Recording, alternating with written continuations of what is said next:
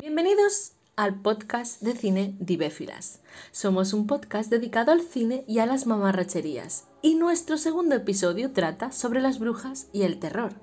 Pese a que Halloween ya ha pasado y este programa, patrocinado por Nadie.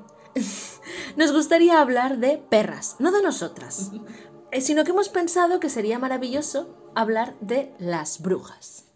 Efectivamente, hemos decidido aprovechar el enorme éxito que ha tenido nuestro primer episodio para reflexionar sobre la mortalidad del ser humano y, por qué no, también sobre la estética que van a tener las brujas y así que todos juntos podamos dejar un poco atrás la nariz aguileña y los sombreritos en punta, que estamos ya un poco hartas. y por si alguien no se acuerda de quiénes somos, ¿por qué no intentamos presentarnos a través de nuestros miedos? ¿Vale? Cuéntame, ¿qué te da miedo? Pues ahora mismo me da miedo, mucho miedo, mi cuenta bancaria, mamen, porque te juro que asusta y mucho de lo vacía que está. O sea, es que tiene telarañas ya. Pero bueno, a ver, en realidad algo que me da realmente, realmente miedo es que cuando veo cosas raras en el cielo, y que no tienen otra explicación más allá que invasiones alienígenas, mi cerebro lo que hace es, esa es la lógica, vas a morir. Tú vas a tener eh, la explicación de que unos alienígenas te van a abducir, te van a analizar y te van a modificar cuál programa de cámbiame. Que, atención. Estoy de acuerdo. si se pueden llevar a Keanu Reeves, no se van a poder llevarte a ti. Estoy de acuerdo. Eh, eso me da muchísimo miedo porque siempre pienso que voy a morir porque me van a abducir y me van a cambiar, y, pero no me va a gustar.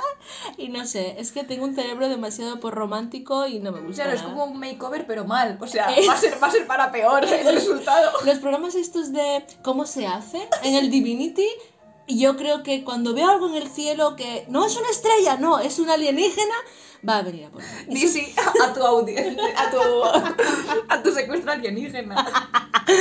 Pues eso me da mucho miedo, tío, pero muchísimo, ¿eh? Eh, Mira que hay explicaciones, de hecho en el viaje me ha pasado que vimos, eh, entrando a un pueblo, un montón de puntitos largos y como si fuera una fila, una procesión alienígena. Y yo digo, para Ian, para, vamos a morir. Y no, no, era un satélite. Un satélite que se ve que, se- que lo que está haciendo es pillar wifi mejor para el mundo. ¡Qué maravilla! O sea, magnífico. Y bueno, nena, ¿qué te da miedo a ti? Pues a ver, eh, a mí me da mucho miedo la fotocopiadora de mi instituto. Porque siempre se estropea cuando tengo examen. Entonces me da terror.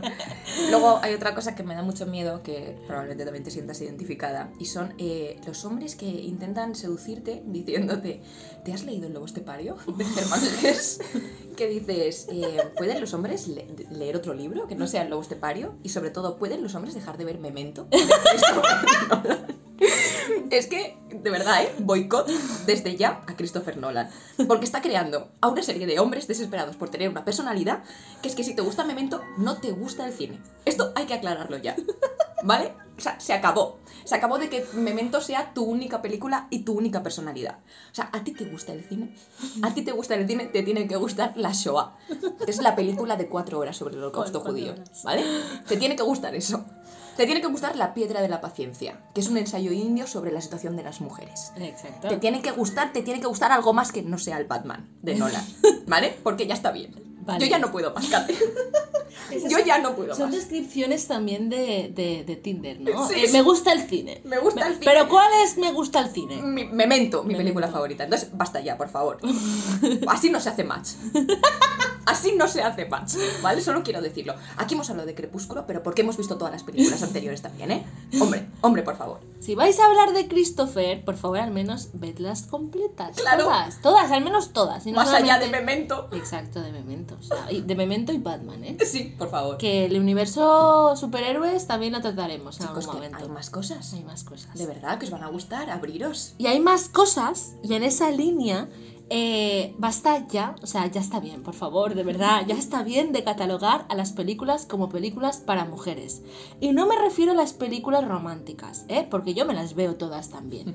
Pero me refiero a aquellas películas que están dirigidas por una mujer, pero ahondan problemáticas femeninas, que hasta la fecha solo lo hemos visto por ojos masculinos. Por ejemplo, la adolescencia, la sexualidad, la homosexualidad, la Totalmente. maternidad, los cuidados. Yo me acuerdo mucho que cuando hablaban de... ¿Cómo se llama esta película? em, que fue un icono lésbico de la chica que tiene el pelo azul. Eh, Blue is the warmest color, ¿cómo se llama en castellano? Eh, la vida de Adele. Esa, La vida de la Adele. vida de él, la vida de él. Vale, eh, me acuerdo que en algunas entrevistas que se hicieron a diferentes medios especializados en cine con perspectiva LGTBI, eh, les dijeron qué tal estaba retratada la imagen de sexo de las dos chicas. Y verdad. dijeron, o sea, muchas directoras o críticas dijeron que se notaba que quien lo estaba rodando era un hombre, porque las, o sea, las relaciones lésbicas eh, de mujeres no eran, o sea, es que no eran así, Sí, para eh, nada. Era muy pornográfico, ¿no? o sea, muy cercano al porno mainstream. Exacto, sí, sí, incluso las, las actrices se sintieron Se incómodas a, sintieron a incómodas. momentos. Exacto. Entonces, basta ya de decir películas de mujeres y que no nos interesan, aunque te estén hablando de la menstruación, ¿eh? Pero basta ya. Bienvenidos a todos a un espacio donde podréis sentiros seguros y escuchados. En este nuevo episodio hemos cogido a la bruja y la hemos dividido en dos, no literalmente. Eh, vamos a hablar de la bruja mala eh, con la película de Robert Eggers y la bruja buena, que eso hacia el final del podcast os diremos por qué. Mamen, Muy bien, vamos a empezar a hablar de la peli de Robert Eggers. Yo la he visto hace poco, tengo que reconocerlo, no la vi en su momento. porque no la viste en tu momento. Porque me daba mucho terror. Soy muy cagada yo, ya lo confieso. Y no me tiro el visto, solamente la he visto para este programa, ¿vale? Sí, mi película favorita también es Memento. Pero me ha fascinado y voy a explicar un poquito por qué me ha fascinado. Vale, esta película se estrena por primera vez en el Festival de Sundance en 2015 y es una recibe la aclamación total por parte de la crítica.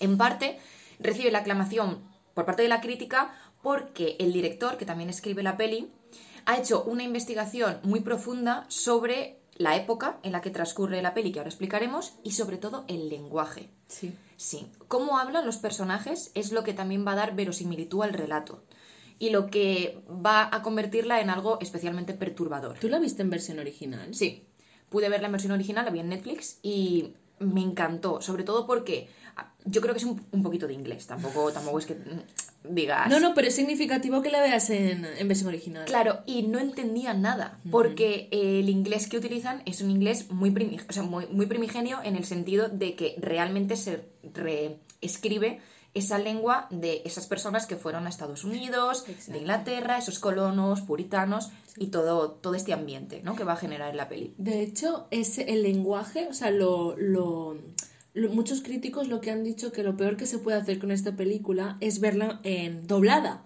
porque el lenguaje que cogen como tal es de actas judiciales de brujería del de la época. Por lo tanto, él, él lo que tenía claro era que, sobre todo, el retrato de la bruja tenía que ser fiel o al menos recogido en documentos históricos. Claro, es que eh, esa es la clave, Kate. Yo creo que la bruja, que da título a la película, es dos cosas. Podemos pensar en un primer momento que es una metáfora, ¿no? Pues como película de terror, la bruja es la metáfora de algo, ¿vale? Pero es que la bruja es real. Vamos a hablar de ello. En ese sentido es- dual, es una metáfora, pero es un miedo muy palpable, ¿vale? Antes de seguir un poco con el comentario, por si acaso hay alguien que no la ha visto, os contamos. Es la historia de una familia que se muda a Nueva Inglaterra, en Estados Unidos. Son unos colonos americanos que ya se han asentado. De hecho, viven con una colonia. Pero son expulsados de su colonia por las prácticas fanáticas de su religiosidad. Por ser tremendamente religiosos. Y esto va a ser súper significativo. Sí. Ya veréis por qué. De manera que tenemos a una madre, tenemos a un padre, a una hermana mayor, a un hermano menor, dos gemelos y un bebé. Muy importante el bebé. Un bebé. ¿Vale? Muy importante el bebé. Total, que la familia exiliada llega a Massachusetts. Vale, yo no tengo ni idea de lo que es Massachusetts, pero ¿Y dónde no está? tengo ganas de ir a Massachusetts, ¿vale? Ya os lo digo. Desde luego no tengo ganas de ir en el momento de Nueva Inglaterra, cuando Massachusetts era un páramo. Era un páramo y, y que además la película en cuanto a ambientación está muy bien conseguida y el bosque, el bosque donde están, donde ellos intentan crear su propia colonia, porque claro, son expulsados, nadie los quiere, van a intentar fundar desde su perspectiva religiosa otra colonia. Pero es que al bosque al que se van eh, es terrorífico, es que el bosque es un personaje más, no es un decorado, es un personaje más. Totalmente de acuerdo. Además, el bosque rodea la casa. Hmm. Ellos están en círculo, de manera que tienen la casa, tienen el espacio para cultivar y lo demás es terreno, in- inabarcable. Exacto. El no bosque. ves el final. Exacto. O sea, tú ves el bosque y el bosque es tan sumamente frondoso que, que- ¿qué vas a hacer? Pues, pues al menos ese territorio vas a intentar eh, llenarlo de, leyendas. Claro. Esto es lo más interesante, lo, lo que has dicho, Kate, porque nos podemos preguntar, vale, ¿dónde está el terror? ¿Cuándo empieza, digamos, el terror en la película? En el momento en el que la bruja, que aparece en el minuto 8. Además, la bruja aparece tal cual. No, no estás viendo la película y piensas como en Alien, ¿no? Hay algo oculto en la, en la nave. Y te lo imaginas. Claro, que es peor lo que tú te imaginas que Que la realidad. ¿no? De ahí el suspense, por eso Alien es una mm, maravilla de película, porque te estás imaginando a ese monstruo que va que, que va comiéndose a cada persona de la nave y es terrorífico. No, no, aquí la bruja la ves con tus propios ojos. Ves cómo se lleva al bebé. Lo coge, se lo lleva. Cuidado, spoilers. También, ojo, eh, vamos a decir que vamos a hacer bastantes spoilers de la peli si alguien los quiere pasar. Lo siento, queridos, Sí. pero es lo que hay. Es necesario para hablar, ¿vale? Exacto. Pero- ¿Cómo vamos a hablar de una peli sin spoilers? No sabemos. Lo siento, pedimos perdón. Bueno, No. no. Total, que la bruja coge a ese bebé, al pequeño Samuel, y lo mata. Lo mata. No es. eh, es verdad que lo bonito de la película. No es explícito. Claro, no es gore, porque si no te sacaría. O sea, esa violencia te sacaría de la peli. Pero podemos comprender que lo ha matado. Y que ha hecho esta cosa tan interesante de la, en la imaginería de la bruja, que es untarse la sangre del bebé. ¿Para qué? Para rejuvenecer. Exacto. Porque ¿cómo es la mujer? Claro, al principio de la peli ella es una vieja. Y lo digo con toda la semántica de la palabra. O sea, una vieja, es una mujer completamente Decrépita. decrépita, decrépita casi como la Melisandre de Juego de Tronos. Ostras, sí, sí, sí. Cuando se quita el collar, Ah, ese momento es es- esa bruja, ¿no? Además va, va desnuda, caminando por el bosque. Es terrorífico cómo se mueve, se mueve muy rápido. Mm. Algo, hay algo inhumano en los gestos de esa mujer.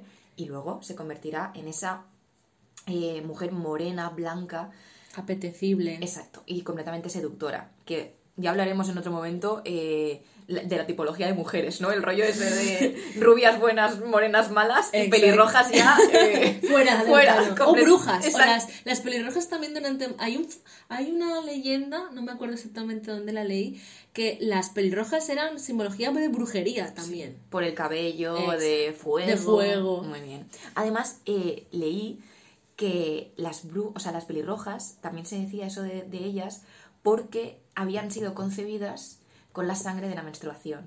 O cuando la mujer había experimentado, su madre había experimentado sangre de la menstruación. Madre mía. Entonces aquello era un pecado, porque no se podía concebir con, con esa mancha. Ah, claro. Entonces era como, sí, los pelirrojos, las- los pobres, la verdad que no, no lo han pasado bien.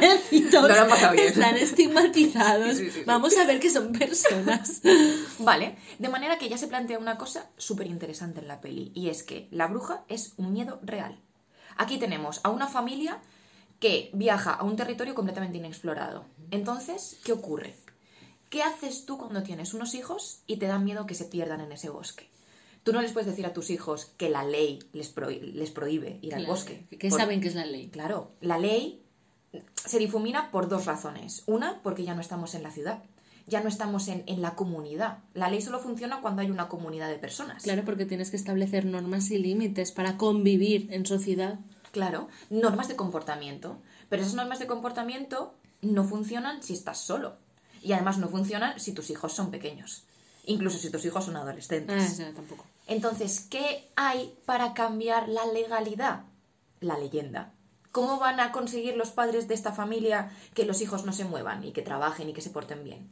Pues con esa idea mm, asfixiante de Dios y del infierno. De hecho, lo que más va a atormentar a la mujer de la familia y al hermano de la familia es que el bebé no está bautizado cuando se lo lleva la bruja, porque no les da tiempo a bautizarlo cuando los exilian. Claro, porque en toda esta creencia, los bebés no bautizados, eh, hay diferentes tipos de, de, de creencia, ¿no? Por un lado están los que piensan que esos niños eh, directamente no vuelven a aparecer y se van a una especie de limbo. De limbo, sí. de limbo, o están malditos. Y lo que hacen, de hecho, eh, no me acuerdo en qué época, lo que hacen justamente con los niños es ponerlos en una especie de lugares eh, en los que tú los abandonas ahí y no sé si eran las monjas o quién exactamente se encargaban del cuerpo, pero no los enterraban. Sí. O los quemaban o algo hacían pero no iban a, ni a templos sacros ni tampoco a territorio santo. En, de hecho, en, en el infierno de Dante, los, Da- Dante es un poco más... eh, ¿Explícito?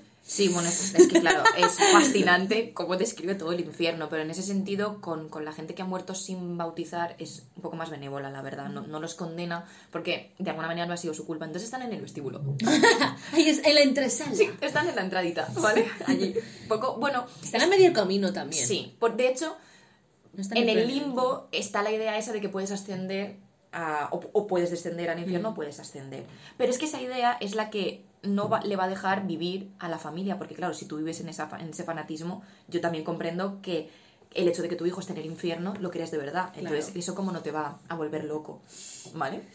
Pero eso sí que nos da una idea muy interesante, y es que eh, ese miedo con el que amenazan los padres a sus hijos, de el típico miedo de pórtate bien o vendrá el coco, Claro. es duérmete o vendrá el coco, duérmete o la bruja vendrá y te comerá, Y te de repente se vuelve completamente real. Real. Es que lo interesante de esta peli es que no hay nada explícito, no es nada intuitivo, no es una cosa que tú dices tengo que deducir a partir de una sombra que he visto en el bosque. No, no, no, hay una bruja Hay una bruja. cruel que se acaba de llevar un niño y lo ha matado para su beneficio. Para su beneficio. O sea, eso es completamente real.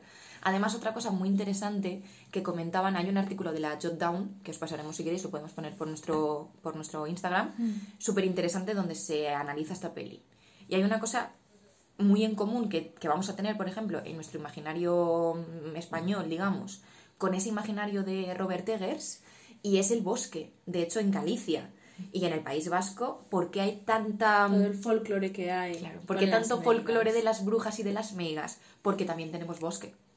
Claro, es que el territorio define unas leyendas u otras. Esto a mí me parece muy interesante. Sí. De hecho, en toda la parte del norte, el folclore como tal, lo que se hace es utilizar el bosque no solamente como, como un territorio límite en el que tú vas a poder proteger o sobre todo vas a intentar que la gente no acuda a esos lugares para que no les pase nada, ya no solamente con criaturas eh, fantásticas o del folclore, sino por gente que posiblemente estaba ahí viviendo y te podía hacer daño. Claro. Y hay eh, leyendas a raudales de brujas, meigas, en este caso en Galicia se llaman meigas, de duendes, de, no sé, de muchísimos, todos influenciados por, el, por los celtas. Pero en la película también de, de Aquelarre, Mm, Súper interesante. en la película de Aquelarre, al contrario eh, del bosque, está el mar. El mar. Entonces ahí siempre tienen que ser o espacios en los que tú no puedas ver o no veas el límite, bien por un bosque frondoso o bien por la inmensidad del mar. Entonces lo que estás haciendo es elucubrar y al mismo tiempo generar terror frente a algo que tú no ves. Entonces ahí tenemos tanto el bosque, pero no es igual que en el bosque de la bruja, sino el mar. Allí lo que les ayuda a ellas es el mar, Sí. a alimentar esa leyenda. De hecho, por el mar van a venir los hombres que se han ido a pescar y van a venir a rescatarlas, supuestamente, cuando ellas están encerradas. Es una lectura súper interesante. Además, nosotros, digamos que viendo la película, yo creo que cualquier persona de nuestro mundo cercano le suena porque conoce los bosques. Mm. Aunque viva en un territorio donde no esté poblado de bosques, pero da igual, porque ese imaginario forma parte de nosotros, de todos nosotros los que convivimos o los que hemos experimentado un viaje al País Vasco. Por ejemplo, en el desierto habrá otros, otras leyendas. Claro. Porque el horizonte, que tú decías sin fin, la arena generará otras ideas. Eso, de Mm, hecho, aparece un poquito en Dune. En la Eso te iba a decir, en los gusanos estos que salen... Lo que sale por debajo de la arena. Dune, de hecho, en la, en la última película, estamos hablando de Sí. la de Denis Villeneuve. No, no, no. No vamos a hablar de la de David Lynch. No, no, no, no. Porque no hace falta hablar de esa película. La podemos olvidar entre Yo no la he visto tampoco, pero no he leído nada bueno de esa película. No, no, no, no, no. La podemos, podemos hacer todos un esfuerzo para olvidar. Exacto. La, po- pobre Lynch, lo pasó muy mal. ¿sabes? Lo pasó mal. Lo pasó mal, o sea, su... Cómo perdió el control de esa película es durísimo desde el punto de vista de una persona que intenta hacer algo bueno. Ya, ya. Pero el tiene- resultado... que tiene esa creatividad Exacto. desbordante, pero que no es bien llevada, no se ejecutó bien en esa película. En cambio, la de Denis Villeneuve a mí me gustó muchísimo. Me gustó mucho, mucho, mucho. Además que el desierto, Claro. o sea, al contrario que un bosque del País Vasco, el desierto, a ver, no te da miedo. Así a priori Claro. tú piensas en un desierto y como mucho piensas en un oasis. Te da incluso tranquilidad, entre comillas, Sí. si eliminas el calor abrasivo que debe de hacer. Claro, es que yo creo que el desierto lo que implica son figuras míticas ante la, la inmensidad, ¿no? Hay como un terreno tan, tan grande Mm. que te pierdes, o sea, te, te, te mueres, pero caminando. Claro. Sin, o sea, no hay, no hay un peligro, No hay un, un peligro externo. Sí, o no son las sombras de los árboles, no son los sonidos de los bosques, no O son no son la oscuridad del mar. Claro. eh, lo que hay debajo del agua. Eso da mucho miedo. ¿eh? Eso da terror. Eso da mucho miedo. Eso da mucho terror. Cuando hay medusas también. Entonces, a mí me gustaba esa idea de, de Dune, de esa, por ejemplo, esa figura mítica que es el protagonista, que el protagonista se va a presentar como ese, pues, esa especie de mesías Sí. que va a venir ¿no? a, a salvar al pueblo libre. Pero esa idea de, muy, muy mesiánica también, del que vendrá, pues yo creo que eso también tiene mucho que ver con el propio desierto. sí. Porque eh, en esta peli es muy importante, como decías tú también, Kate, es muy importante la escenografía, donde estamos situados. De hecho, a la bruja le ampara el propio bosque. Es, o sea, es su lugar. su medio. Sí. Es su de, medio. de- de transformar el terror en, en algo real. Porque, claro, el miedo. Yo creo que, y sin ponernos especialmente metafísicas, pero el miedo Vamos a ver. Claro, es una cosa irreal. O sea, a veces reaccionas ante situaciones como si tuvieras un tigre de bengala que te estuviera mirando. Claro, pero el miedo no deja de ser un instinto de supervivencia. Totalmente, totalmente. Pero es interesante cuando tú no tienes un miedo delante, sino que el miedo te lo imaginas. Como puede ser estar en la cama y taparte, ¿no? Que dices, me he tapado y ya no me puede pasar nada. A mí lo que me pasa es que, por ejemplo, cuando estoy en la cama, y esto lo hago desde pequeña, eh, dejar una extremidad fuera de la cama. Eso es horrible. Eso es horrible. Pero Pero, eso es justamente por lo que decíamos del folclore. Claro. A mí durante toda la vida me han dicho que te comerá el coco. Y el coco siempre está en la puta debajo de la cama. ¿Y por qué te metes ahí, señor coco? Salga de ahí. Tampoco te pongas en la puerta. O sea, no me vengas a visitar. Totalmente de acuerdo. Además, yo recuerdo haber visto Pesadilla antes de Navidad. Pesadilla antes de ¿Te Navidad. dio miedo? A mí Pesadilla antes de Navidad me dio muchísimo miedo, incluso cuando ya era mayor. Pero porque creo que Pesadilla está tan bien hecha que ataca tu, tu niño interior. De hecho, cuando, nada más empezar, cuando están cantando Esto es Halloween, ¿no? Esa canción que es súper pegadiza. Hay una serie de, de monstruos, aparecen un montón de monstruos. Y hay uno que dice, yo soy el que se esconde detrás de la escalera. Siempre tengo arañas en mi cabellera. Yo soy el que se esconde debajo de la cama. Que tú dices, sí, ¡Para! y piensas, ah, ¿te acuerdas de cuando eras un niño? Mirabas debajo de la cama y decías, está todo bien, ¿no? Monstruos S.A., por ejemplo, también. Hay alguien en el armario, claro, hay alguien en el armario. Entonces, ese miedo me encanta porque la película toma una forma humana y real. O sea, es, ya no es una cosa con la que tú puedas luchar diciendo, es mi imaginación, es un sueño, es una pesadilla, me voy a despertar. No, hay un miedo real. Tenemos a una mujer acosando a una familia. Ojo, el problema también surge, o digamos que toda la película va tomando un cariz de tensión, cuando todos los problemas se dirigen hacia, hacia, la, hacia la hija mayor, Hacia la hija. Tomasín. hacia Thomasine, que por cierto es Anna, Anna Taylor-Joy. Qué Guau. papelón Sí, hace. me encanta. De hecho, hace un tal papelón que lo interesante de, de su actuación y sobre todo el personaje es que tenemos que tener en cuenta que ahí hay una lucha de poder en el núcleo familiar y ese- esa lucha de poder es entre ella y su madre.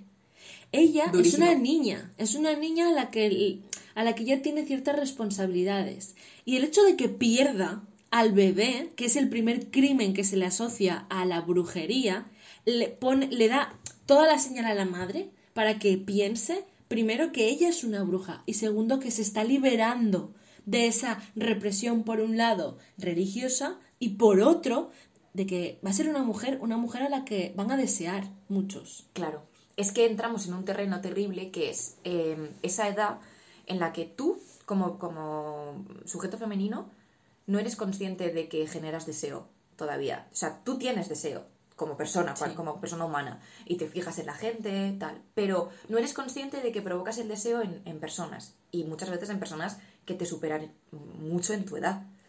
Y entonces, cuando comprendes eso, es una violencia, la verdad, porque el que el mundo entero sepa antes que tú que eres un ser sexual, eso puede generar mucha violencia, Mucho mucha conflicto. agresividad, Sí, claro. porque tú no entiendes eso. No, no entiendes las miradas que te echan por la calle, no entiendes por qué te silban, no entiendes porque tú estás evolucionando, tu cuerpo, tú sabes que tu cuerpo está cambiando, pero no sabes interpretar eso todavía.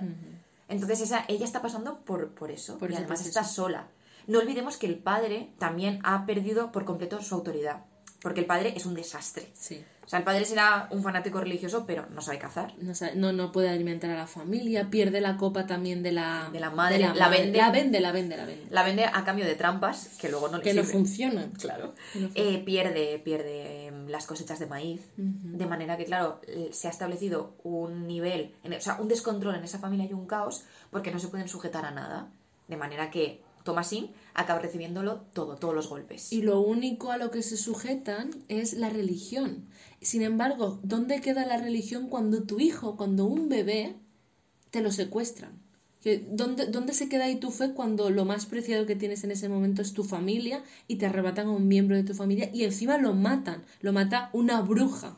Un- un- algo que tú pensabas que no existía, que era la leyenda que le contabas a tus hijos para que mantenerlos a salvo, resulta que esa leyenda está aquí en tu casa y ha entrado y no te has dado cuenta. Y encima, esa leyenda es una mujer también, que ha atacado como a tu... Es muy significativo. Es muy significativo porque por un lado tenemos a una madre que a la ma- o a la mujer que cuida al bebé como madre y a la mujer y al reverso tenebroso casi de, de la mujer que utiliza al bebé para su propio Para su beneficio. propio beneficio, De claro. hecho, los gemelos, los gemelos de la familia van a ser los primeros en ir contra Thomasin, contra la hermana mayor.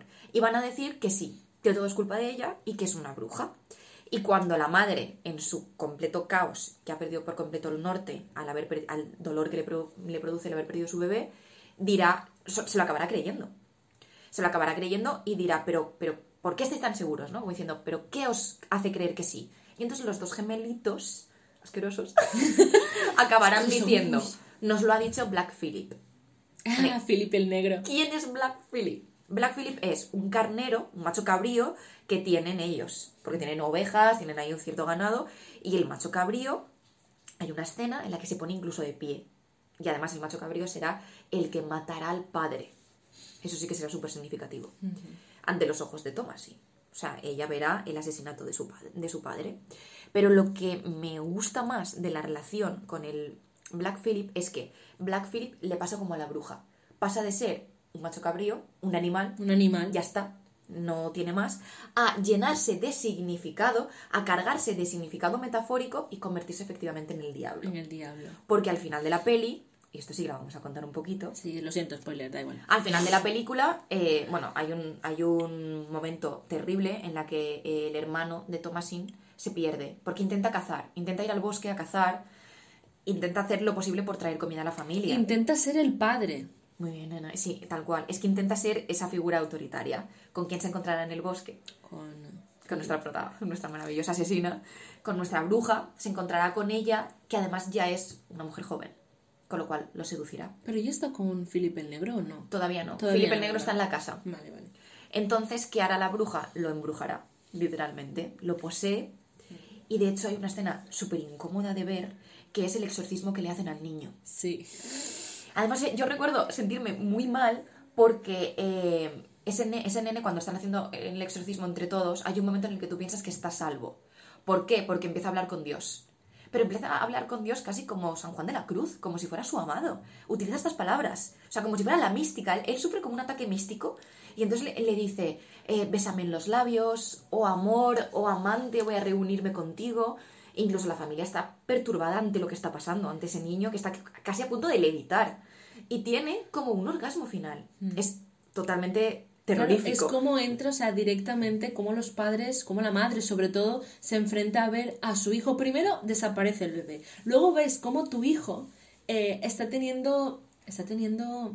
Es una epifanía. eh, Sí, una epifanía, Sí. totalmente. Una epifanía muy tórrida. Sí. Pero muy tórrida no, porque em, realmente, eh, lo, ¿cómo se llamaba? San- em, Santa Teresa. Santa Teresa de Sí. Jesús. eh, Sí, con su ves- espada llameante. Que dices, chiqui. Yo no sé si Cristo tenía una espada llameante. No sé dónde la guardaba. Claro, es que- en las representaciones no las Claro, es que lo piensas y dices. O San Juan de dices, la Cruz también. Es que el éxtasis de Santa Teresa, piensas. Joder, Santa Teresa, ya me gustaría ver a mí así, adiós. Quiero decir, que me he encontrado con espadas llameantes, no me han provocado lo de, Tere- lo de Santa. Teresa de Jesús. ¿Sabes? Ese éxtasis. Ese éxtasis. No lo hemos Que nos, lo cuen- que nos lo cuente bien, Santa Teresa nos interesa muchísimo. De hecho, en la, en la imagen, o sea, en la iconografía de Santa Teresa, la representan con el éxtasis. Claro. Está como los ojos entornados. Que en es que es- o sea, a ver, sin querer nosotros blasfemar, ¿vale? Exacto. Pero es, es muy confundible con un orgasmo. Lo Sí, que está describiendo Santa Teresa es, es puro... Bueno, y es, Y es que- equiparable, de Claro. hecho, porque es el éxtasis que sientes de sentir a Dios, Sí. sea lo que sea Sí. eso, sea lo que sea. la luz, Entonces, de alguna manera. claro. El caso, eh, El la caso- bruja, exacto, exorcismo. Exactamente. El nene tiene... Sí que nos, va- nos vamos por...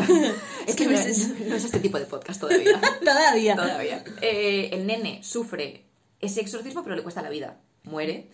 Y eso ya acaba de desequilibrar por completo a la familia. Los hermanos morirán también en ese exorcismo. Y el padre muere asesinado por, por Black Phillip. Claro, o sea, una masacre absoluta. Pero completamente la única que sobrevive será Thomasin, Thomasin. a la que ya se creen que es una bruja. De hecho, la han encerrado y todo con Black Phillip. Sí. De manera... la, cierran a, la cierran a ella y a los niños, Sí. ¿verdad? Esto, esto... eh, Muy interesante. Es muy interesante porque, de hecho, y como ya hemos dicho al principio, el director eh, se eh, basó en fuentes fidedignas de procesos eh, por brujería, procesos judiciales, y de hecho esto recuerda un poco a los procesos de la Inquisición también. Por un lado hay una escena en la que, en la que el padre encierra a los niños, a ella Tomasín con Felipe el Negro. ¿Para qué? Para que confesara que era una bruja. ¿Y qué acaba pasando? Que lo dice, vale, sí, lo soy, déjame salir. Pero eso lo hacían también en la Inquisición justamente para que las mujeres al final, para liberarse, aceptaran la culpa, que es lo mismo que pasa en Aquelarre. En la película de... Sí. Eh, no lo sé, vamos a mirarlo. Nunca me acuerdo del nombre Sí. del director. Yo te lo busco, Rena, no te preocupes. Vale, en esta- Google. en esa película cogen a un grupo de niñas, porque es que son niñas o adolescentes, eh, del País Vasco. Y significativo, Mm. Pablo el Agüero. territorio. Perdona, Pablo. Pablo, Pablo Agüero. Eh, esta película lo que hace es coger a esas adolescentes que habían ido al bosque, que no, n- recordemos que hemos hablado tanto del bosque como del mar, eh, en- a un bosque a qué? A drogarse con alucinógenos, a, a- no a fumarse setas para comérselas. ¿Por qué? Porque esas mujeres eran madres, hijas, eh, ma- eh, esposas de marineros. Y los marineros pasaban muchísimo tiempo en el mar. ¿Y qué pasaba? Que durante mucho tiempo esas mujeres tenían que entretenerse con algo. Entonces, ¿qué hacían? Disfrutar, eh, irse al bosque. eh, también empieza la película como tejiendo, algo de esparto. Bueno, se dedicaban a sus oficios, pero también tenían tiempo para divertirse. ¿Y qué pasaba? Que eso la Inquisición no lo podía permitir. No. te, puedes, no te puedes divertir en ese sentido. ¿Por qué? Porque te vas a un lugar que no controlamos, que no podemos ver y que está lleno de leyendas. ¿Y qué haces tú ahí dentro? ¿Y qué estaban haciendo esas niñas? Drogándose, ¿vale? Las pillan, las capturan. ¿Y qué les hacen? Torturarlas. ¿Para qué? Para que cantaran. Claro, y, Y- no, y- no, no puedes tomar como verdadero un testimonio que ha sido hecho bajo tortura, porque Exacto. cualquiera mm, admite lo inadmisible, quiero decir. Déjame salir, libérame. Exacto, lo mismo que le pasa a Tomasín. Yo, re- yo reconozco lo que tú quieras. De hecho, durante mucho tiempo, estos procesos que se hacían a las mujeres tenían solo dos opciones eh, que acababan siempre en la muerte. Quiero decir, si Dios te acompaña y eres eh, inocente de la acusación de brujería, sea como sea, te quemaban, te tiraban al mar o lo que fuese, y si te quemabas y no levitabas con tu escoba, si te tiraban al mar y no levitabas con tu escoba, eras una fiel cristiana que habían acusado injustamente de brujería, pero te morías. Claro. Pero te morías, o sea, la muerte tenía que estar ahí. Asegurada. Exacto, porque claro, ¿cómo vas a acusar a un ser como es la figura femenina, que está siempre equiparada a la, a la Virgen María, que sería la- el, el contrapeso, el contrario de la bruja, una mujer madre, abnegada, que dio a luz a un- al Hijo de Dios? Claro.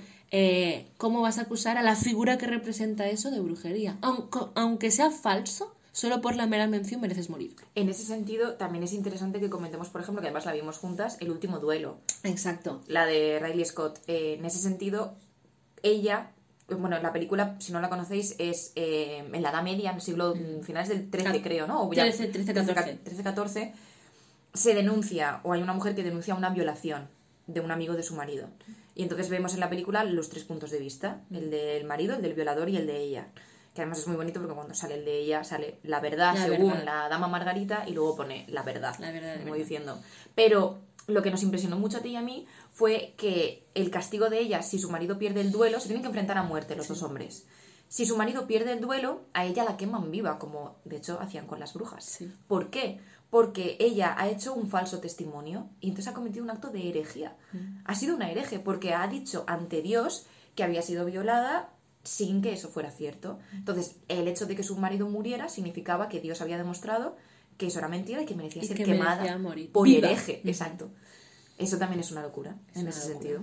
Y eh, claro, muchos de los juicios de Salem fue exactamente por lo mismo, por falso testimonio, eh, pero no de ellas, sino de la gente que las acusaba. Porque claro, si te, solamente con la mera sospecha ibas a morir. Y por eso, en, um, antes de todos los procesos de la Inquisición, el, el folclore de las brujas tiene otro origen y es quien, antes de oficializar de alguna forma el concepto de médico, ¿quién ejercía esto? Curanderas. Curanderas, mujeres como tal. Pero lo que pasó fue, no me acuerdo exactamente en qué, en qué año, esto empezó a ser solamente ejercido por hombres que habían estudiado también. ¿Qué pasaba? Las mujeres no podían estudiar. Entonces, como las mujeres no pueden acceder a esta educación superior, todas las mujeres que practicaban este oficio se las acusaba de brujas, de nigromantes, de... Se sospechaba de ellas. Exacto, se sospechaba porque ellas ya tenían prohibido Claro. no utilizar nada químico, por lo tanto, eran brujas y, y podían ser perfectamente asesinadas. Y eso también tendrá, por ejemplo, que mucho que ver con el inicio del vampirismo. Mm. Por ejemplo, cuando, cuando se empieza a sospechar, o cuando se cree que existen los vampiros, y se empieza a sospechar de personas, pues, y se abren ataúdes, porque eso eh, hay testimonios de ataúdes abiertos y exhumaciones de mujeres. No siempre de mujeres, porque se sospechaba de mucha gente, pero de las que se sospechaba también eran de determinadas mujeres. que practicaban pues lo que se consideraba como, como brujería. Exacto. Se sos- sospechaba, por ejemplo, de los suicidas, ¿no? Y entonces se volvió a abrir. O de mujeres que practicaban esa brujería. Eso también es muy interesante. Sí. Porque de hecho todas las leyendas, como veis, tienen un lugar común.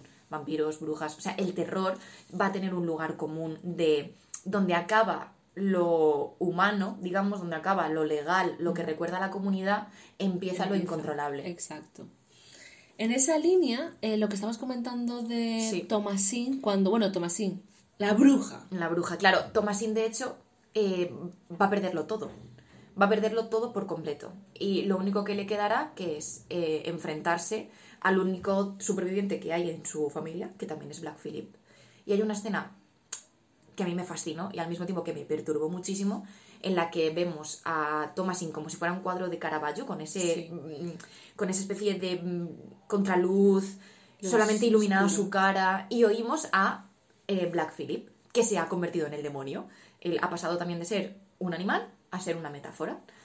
Se ha convertido en el demonio y le hace las siguientes preguntas que a mí me fascina. Hay un momento en el que le dice, em, ¿quieres volver a probar el sabor de la mantequilla? ¿Qué darías por volver a ver el mundo? ¿Qué darías por vestir vestidos? ¿Qué darías por volver a ser feliz, digamos?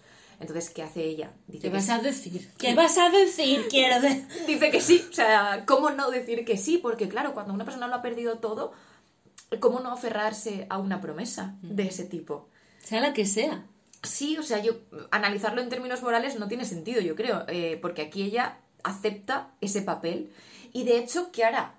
Firmará en el libro con su nombre, porque de eso ya lo hablamos también en el otro podcast, lo importante que es el nombre de las cosas. Y es que, ¿qué le, qué le va a pedir su, el, el demonio para la condenación eterna? Que firme con su nombre. Tú firmas, de hecho, fijaos, es como un bautizo negro. Es, yo firmo mi nombre en el libro cuando me bautizan y yo aparezco en las escrituras sagradas, pero lo que está haciendo ella es pervertir eso y firmar en el libro oscuro. Una, digamos, una especie de visión alternativa de todo esto, graciosa también, la tiene la última versión que hicieron de Sabrina, Cosas de Brujas. Ay, no la he visto. Pues a mí me gustó mucho. Las últimas temporadas son un poco locas y me costó acabarlo, lo tengo que reconocer. Pero la primera temporada es muy guay. Porque Pero hace, hace eco a su. Sí, a su a los, a los orígenes, sí, Sí. totalmente. Ay. Y es, pero es muy chulo porque tiene un toque más oscuro, es mucho más oscuro. Entonces, ellas son brujas, pero creen en Satán. Y entonces to- toda su iconografía es lo contrario a nuestra iconografía, digamos, a nuestra iconografía en términos de, de sociedad. Entonces, esa yo la recomiendo porque está, está chula, la verdad, es, es interesante. Pero este final me parece grandioso porque en lo que tomará ella es abandonar a su nombre para tener otro nombre, que es el nombre de bruja. El nombre de la bruja. De hecho, eh, la vemos entrar desnuda en el bosque, casi como si fuera una especie de, de círculo vicioso, de relevo. Claro. De la- de la- del principio, ¿vale? Ahora ya sabemos qué es lo que hace esa bruja Claro. y cuál va a ser su, su senda, a seguir su destino ahora. Es que eh, lo que también comentaban en, el, en, la, en la Jotdown era que si tú, años de, o sea, estás años sin ver a la familia a la que has exiliado de tu colonia y un día haces una expedición y te los encuentras a todos muertos en el, en el bosque, ¿Qué piensas? No piensas que se han quedado sin comida y que se han matado entre ellos. Eso es lo último que piensas. Lo que decía yo de los ovnis, tía. ¿Qué vas a pensar? Yo no voy a pensar que es un satélite de wifi. No. No. yo voy a pensar que voy a morir, que son los aliens. Es que tú lo, lo primero que piensas es, ha sido una bruja, ha habido algo sobrenatural aquí. Por eso hay tanta gente que cree que la Tierra es plana y que las pirámides están hechas por los, por los eh, ovnis y por los alienígenas. Conversación que tuve el otro día con los alumnos y no podía convencerles de que no era verdad. ¿Creen que? Que las pirámides, ha- hay algo sobrenatural en las pirámides. Incultura. Eso es lo que hay. Tenemos tendencia a, a, eh, ir en contra de nuestro propio valor como seres humanos. Pero eso tiene que ver un poco por, eh, pues esto ya es salirse un poco de lo que estamos hablando, pero es eh, esta tendencia a la, eh, a tener la verdad frente a ti y aún así no creértela. Que eso es el, el, ah, oh, la verdad, es- el realismo especulativo. Ay, no me salía. Totalmente, totalmente. Em, que es, pues hemos pasado de esta época posmoderna en la que rompíamos con los pilares del relato tradicional en general de la historia o en, en las tradiciones más arraigadas como, por ejemplo, eh, estudia, trabaja, ten una familia, eh, no sé, cómprate una casa, eh, todo eso está completamente derruido ya. Requisitos. Exacto, y ahora el relato que estamos creando, que se está entretejiendo, es que la verdad no es la verdad. Ah, porque ya no tenemos pilares en los que sustentarnos, por lo tanto, como no hay nada, como está el vacío, todo puede ser verdad. Y aunque tú me digas que no, ¿quién a mí me dice que no fueron los ovnis los que construyeron la pirámide? Sí, la idea esa de que mi verdad equivale a... A la verdad. Sí, y a, y a un hecho real. O sea, si yo lo creo, como si fuera una especie de Mr. Wonderful perverso, si yo lo creo, se hará verdad. Exacto. Dices, no, no, no. O sea, Eso no va así. No va así. O sea, los- lo- la pirámide le hicieron los esclavos y, y punto. Y eso es más verdad que alienígenas. De hecho, yo creo que a veces es negar un pasado real. O sea, es más fácil para mucha gente creer que fueron alienígenas que que fueron personas que estaban esclavizadas. Y justamente con, el, ah, con la creencia de las brujas, no solo eh, apartas a tu hijo, a tus hijos del peligro, sino que además limitas el poder o el- la presencia de las mujeres. Por supuesto. Presen- o mujeres que intentan hacer otra cosa que se salga del, género. Que de hecho vamos a hablar precisamente de eso. Y es que eh, la bruja, por ejemplo, hace su aparición en, en nuestra vida, en nuestra vida a nivel de sociedad y de mítica, como el origen del mal. Hmm. De hecho, además, hay que pensar eh, en la imaginería de bruja fea. O sea, esa vieja bruja fea y además consumida que se va a dedicar a el peor pecado que conocemos que es matar niños Que es matar niños. es la transgresión más grande que existe, ¿no? Pensemos en Roald Dahl y en las brujas, que son una organización criminal, las brujas, que intenta matar sistemáticamente a los niños. Es que se presentan así, se presentan- hay un congreso y todo, pero no sé si has visto la peli o- Sí, o el- sí, es, sí. es geni- genial y el, el libro de Roald Dahl donde se reúnen en un congreso, se quitan los disfraces, son todas Y son feas, horribles. son todas horribles. Eh, hay que pensar también en Michelle Pfeiffer en Stardust, que es una película que a mí me, me gusta muchísimo, basada en, en una novela de, de Neil Gaiman, fantástica. Y es a Michelle Pfeiffer que hace lo mismo, persigue a una estrella para arrancarle el corazón, porque ya se le acabó la magia y vuelve a ser fea, consumida. Hay que pensar en Hansel y Gretel. La primera bruja de toda la historia de, de los cuentos. Hay que pensar en Blancanieves. Y es que los cuentos no dejan de ser mitos hechos literatura. Exacto. ¿Vale? Y Tienen un origen. Piensa también, ¿has visto la, la niñera mágica? Sí, sí, sí, sí. La niñera mágica lo que, lo que hace justamente es, o sea, es marcar esto en la línea de la estética. Una bruja fea que tiene arrugas en la, arrugas no, verrugas en la cara, eh, que está incluso, que tiene un poco de joroba, que escoge, esa bruja entra a la casa de un, de un grupo de niños que son huérfanos de madre, su padre es un desastre, no puede controlarlos porque son muchos niños, son Eso es muchos una niños. barbaridad, ¿eh? Eh, Ninguna niñera es capaz de controlarlos. ¿Y qué hace, qué hace la niñera? Eh, en su estética de, de fea, de fea y de bruja, consigue controlar a los niños. Y cada vez que los niños se portan bien, un rasgo de su cara, de su fealdad, desaparece. Muy fuerte, y ¿eh? cuando los niños son buenos, es guapa. O sea, es terrible Claro. cómo vamos del concepto de la bruja, la estética de la bruja como la mujer fea, vieja. Es muy importante que sea vieja. ¿Por qué? Porque realmente está aunando y agrupando todas esas mujeres solas, solteras, O viejas, viudas, viudas por ejemplo. también. Claro. Y luego se traslada, o sea, al, al extremo opuesto, a la mujer apetecible, a la belleza como tal. A Es- casi la mujer sacra. Es que estamos a punto, o sea, hay un paso de la bruja mala, lo que tú dices de la niñera mala, a la madre mala, hay un pasito, o sea, a la madre como eh, la autoridad en la casa de que te obliga a hacer responsabilidades y al padre como ese padre ausente que solo está para lo, lo divertido. Que Hay de hecho, cuando pasito. tu madre es mala, ¿qué te dices? Una bruja. Es una bruja, claro, Exacto. bruja. Vale, y es que todo esto yo creo que nos lleva a la otra idea que me gustaría comentar hoy y que me encantaría que me dijeras tú qué opinas, porque sé que has escrito cositas sobre esto, Eh, y es eh, ese imaginario mítico donde tiene su origen, ¿vale? Yo creo que hay una mujer fundacional en muchos sentidos y fundamental para la ficción, que es Medea. La historia de Medea es muy dura. Vamos a comentarla si quieres así un poquito. Es por- sobrecogedora, ¿eh? Sí. Medea es la hija del rey de la Clóquida, ¿vale? Es un lugar al que llega quién? El famoso héroe Jasón y los argonautas, ¿vale? Jasón va buscando el vellocino de oro. ¿Quién la ayuda? Medea. Medea. ¿Por qué la ayuda? Porque, cuidado con esto, esto es muy interesante, recibe una flecha directa en el corazón de Eros, de Eros dios del amor. Le lanza una flecha, con lo cual ella pierde por completo la cabeza con, con Jasón. totalmente.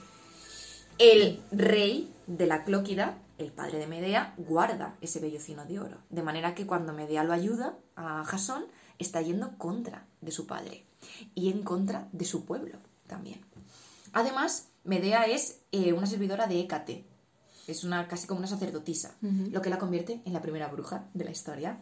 Además, ella tiene poderes. De hecho, la única la única forma que tiene Jasón de conseguir ese vellocino de oro y de escapar de todas las de todas las aventuras que le van surgiendo durante el mito es con la ayuda de, de Medea. De Medea, Solo claro. con la ayuda de Medea. ¿Qué se genera en esta, en esta um, leyenda? Se genera un cambio de paradigma, de manera que la princesa en apuros es Jasón y el príncipe que la salva es, Es Medea. Medea, claro. Se cambian los roles. Se cambian los roles. Eso será durísimo. ¿Vale? Porque convertirá a Medea en una mujer con rasgos masculinos. Y no solo eso, sino que la convertirá en una exiliada. Porque al, al elegir a Jasón, se convertirá en una extranjera para su pueblo y deberá huir. Bueno, ella lo sobrelleva con valor porque ha decidido enamorarse de Jasón y ha decidido asumir su, su decisión. Y ha, y ha decidido ser libre de eso, Sí. de esa represión. Entonces toma el camino con Jasón y juntos escapan. Se exilian, pero viven felices, porque al fin y al cabo han tomado juntos esa decisión. Y esto es así durante 10 años. Viven felices, tienen dos hijos. Ah, bastante. Sí, está muy bien. Pero eh, llega un momento en el que... ¿Qué, se- qué pasa? Que llegarán a un lugar donde... Llegarán a Corinto, donde el rey de Corinto dice a Jasón, abandona a Medea y cásate con mi hija. Te doy la mano de mi hija. Jasón dirá que sí. ¡Maldito perro traicionero! Rata ¡Anda! ¡Rata de dos patas! Entonces, Jasón. No es, no es que nosotras estemos a favor de Medea, pero sí. Eh, total, que Jasón se llevará a los hijos. Porque a efectos legales, esto es muy interesante, las mujeres Las griegas mujeres y romanas No podían. eran unas no personas, o sea, no tenían ningún derecho. A nivel legal no existían como personas. Por lo tanto, ¿quién va a tener eh, la tenencia de los niños? Claro, es que es algo que además ni se plantea. O sea, es automático. Él se lleva a los niños porque Medea no existe a nivel legal. ¿Qué hace Medea? Consumida por el horror, lo que hace es enviar un, un regalo de bodas a la mujer, futura mujer de Jasón, que es un manto. Un manto que cuando se lo pone la quema viva. Dolorosísimo, la verdad. Ahí ya empieza, digamos, la. Ya, ya empieza el descenso a los infiernos de, de Medea, pero por completo. Que además la acabará llevando a cometer el peor pecado que existe, que es ir en contra de sus propios hijos. Matará a sus propios Ah, hijos sí. para castigar a Jasón. Claro, eh, esto, porque es interesante. No, no estamos diciendo que esté justificado. No, porque porque se- no deja de ser violencia vicaria. Exactamente. Es que Medea se convierte en la primera maltratadora de la historia. Se convierte en la primera maltratadora de la historia utilizando a sus hijos para generar un dolor eh, incomprensible en la pareja. Pero yo creo que esta lectura habría que hacerla desde otro punto de vista. No como, o sea, Medea ha pasado a la historia como la peor mujer La peor mujer. de toda ¿Por la... qué? Claro. S- Digamos porque Medea niega su papel como mujer. Y entonces hay que castigarla por eso. Exacto. ¿Qué es lo peor que puede hacer una madre? O sea, ya no una mujer, una madre, hacerle daño a sus A hijos. sus hijos. De ahí que Medea sea también eh, la figura de una, de una mala madre, una mala, una bruja. Claro, es tal. que Medea se ha legitimado en la historia como, eh, pues eso, si no puede ser un héroe, la vamos a convertir en la peor de todas las mujeres. ¿Y por qué no puede ser un héroe? Porque es una Porque mujer. es mujer y no existe en la historia. Pero no solo eso, sino porque es una mujer que ha ido en contra de sus roles. Porque además eh, eh, se convierte en el hombre del relato cuando salva a Jasón. Y se convierte en la extranjera y se convierte también en una bruja. Entonces hay que castigarla por todo eso. ¿Cómo se la castiga? Haciéndole que cometa el peor pecado. Pero es que no olvidemos que si hubiera sido un hombre, Medea hubiera sido igual de importante que Aquiles, hubiera sido igual de importante que Ulises, hubiera sido igual de importante que Jasón.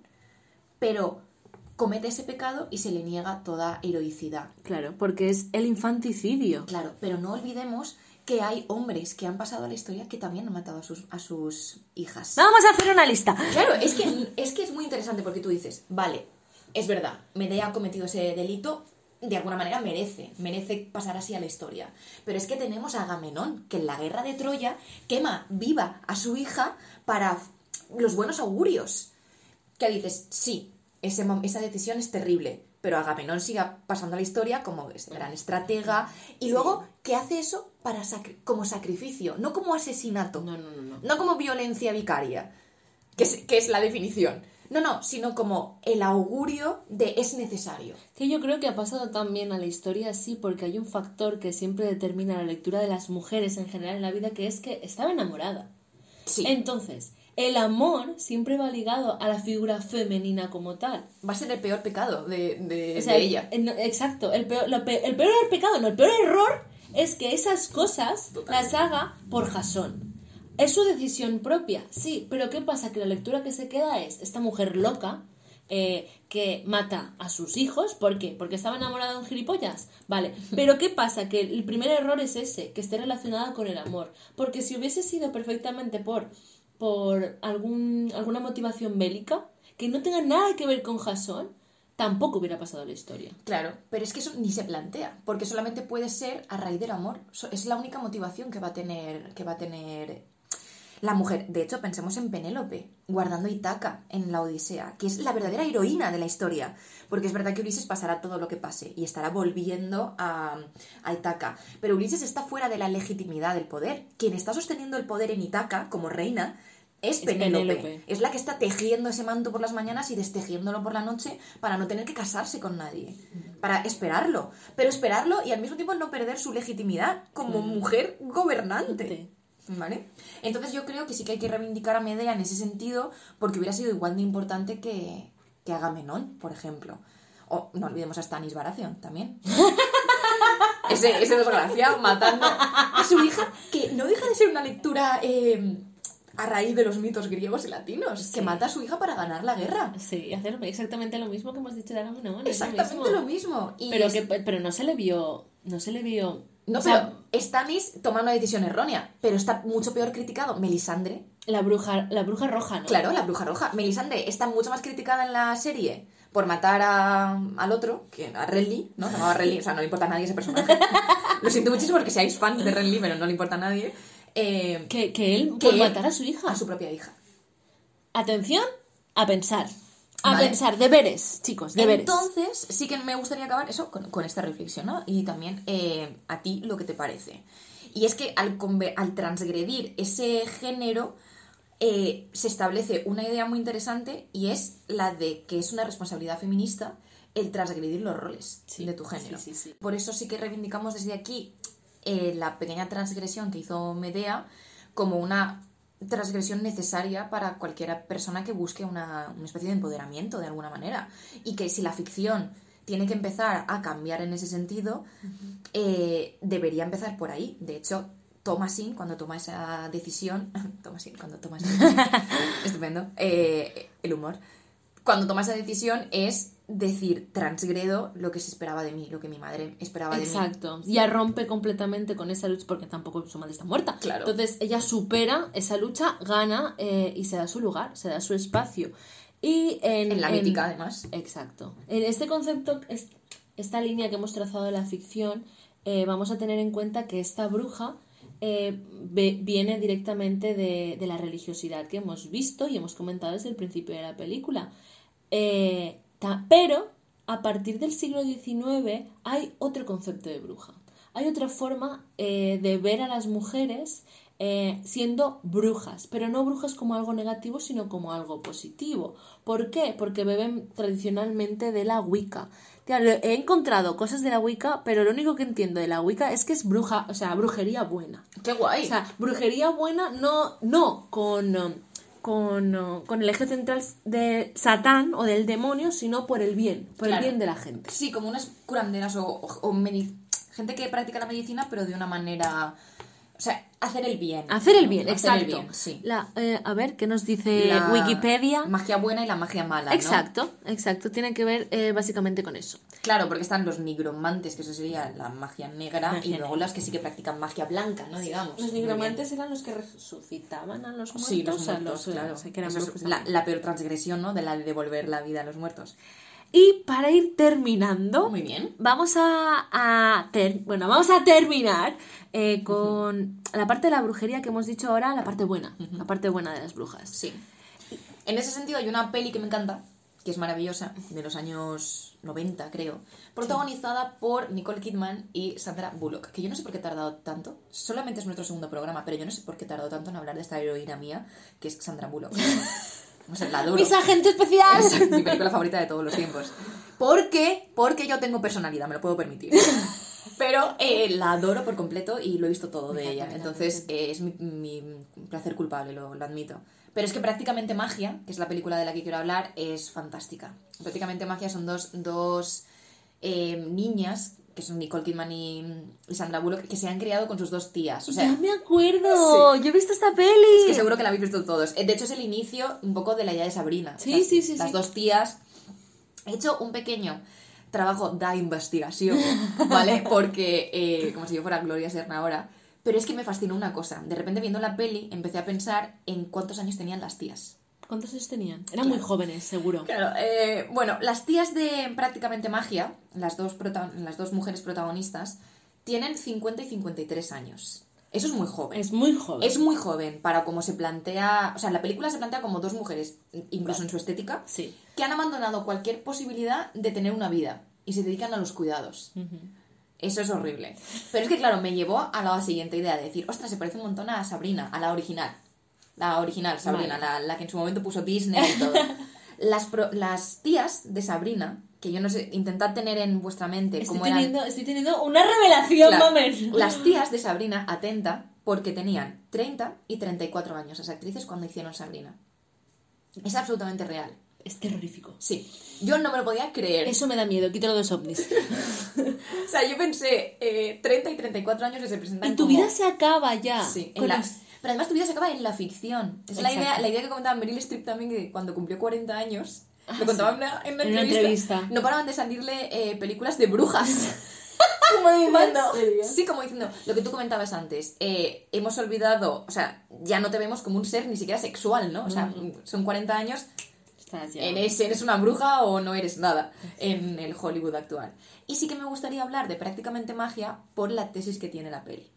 Y es una tesis, que yo creo que es bonita, donde, independientemente del conflicto de la película, porque no tiene, o sea, no tiene ma- mayor interés, no deja de ser una película de domingo, ¿vale? Una película de domingo bien hecha, pero de, de domingo, os la recomiendo por lo encantadora que es. Venga, que viene Navidad y tenemos mucho tiempo libre. Exactamente. Sí que dice, eh, o sea, la tesis sí que es, el, mujeres feministas educan a mujeres, feministas. Mujeres libres. Claro, exacto. Porque las, la- lo que van a hacer las tías es educar a sus sobrinas en eh, una forma libre de pensar. De hecho, esas niñas pues están perseguidas, en el- no tienen amigos en el pueblo, porque de hecho las llaman brujas, brujas, las niñas, ¿no? Todo el rato. El bullying. Sí, el bullying de, de decir, mm, bueno, sois diferentes, no queremos estar con vosotras. Pero esa diferencia también las hará libres. Entonces, esa idea súper interesante de eh, cómo podemos escapar, o sea, cómo podemos hacer que nuestros, o lo que viene de- detrás de nosotros, no caigan los mismos errores o pueda construir una sociedad mejor, pues educando en lo, en lo feminista, ¿no? Y, y eso es lo que las hace justamente libres a ellas también. Claro. Pese a que su vida aparente, su vida, vamos a decir, su vida humana Sí. acaba, ellas, luego, imagínate, me acaba de venir a la mente ahora mismo, eh, no recuerdo el título en inglés, eh, Embrujada. Embrujadas. No embrujadas, embrujada.